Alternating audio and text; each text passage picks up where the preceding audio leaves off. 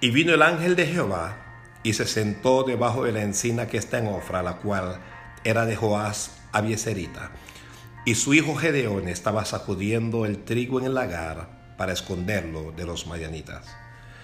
Y el ángel de Jehová se le apareció y le dijo, Jehová está contigo, varón esforzado y valiente. Y Gedeón le respondió, Ah, Señor mío, si Jehová está con nosotros, ¿por qué nos ha sobrevenido todo esto? ¿Y dónde están sus maravillas que nuestros padres nos han contado? Hoy quiero enviarle este mensaje a todos los que tengan fe, a los que crean.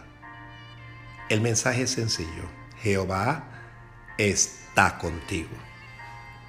Dios está contigo a pesar de la prueba, a pesar de la situación, a pesar de la enfermedad, a pesar del dolor, a pesar del quebranto y el sufrimiento.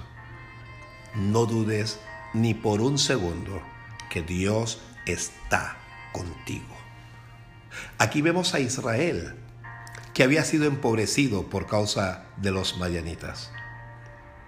Vemos a un Gedeón trabajando para esconder el trigo. Lo quería esconder para que no se lo robaran. Pero también vemos a Dios enviando su ángel. Un ángel es un mensajero. Y el ángel llegó con un mensaje. Es el mensaje que yo insisto en darle a ustedes hoy. Jehová está contigo, varón o mujer esforzado y valiente. Llama la atención que Gedeón dijo, pero si Dios está conmigo, ¿por qué nos ha acontecido todo esto? ¿Y dónde están los milagros de los que hablaron nuestros padres? A veces, por causa de la prueba, por causa del sufrimiento, de la pérdida del dolor, nos preguntamos si Dios está con nosotros. ¿Por qué nos pasa esto? ¿Dónde está el Dios de la Biblia? Si usted sigue leyendo la vida de Gedeón, usted verá que Dios se manifestó en su vida con poder como lo va a hacer en tu propia vida. Quiero concluir dejándote con este pensamiento.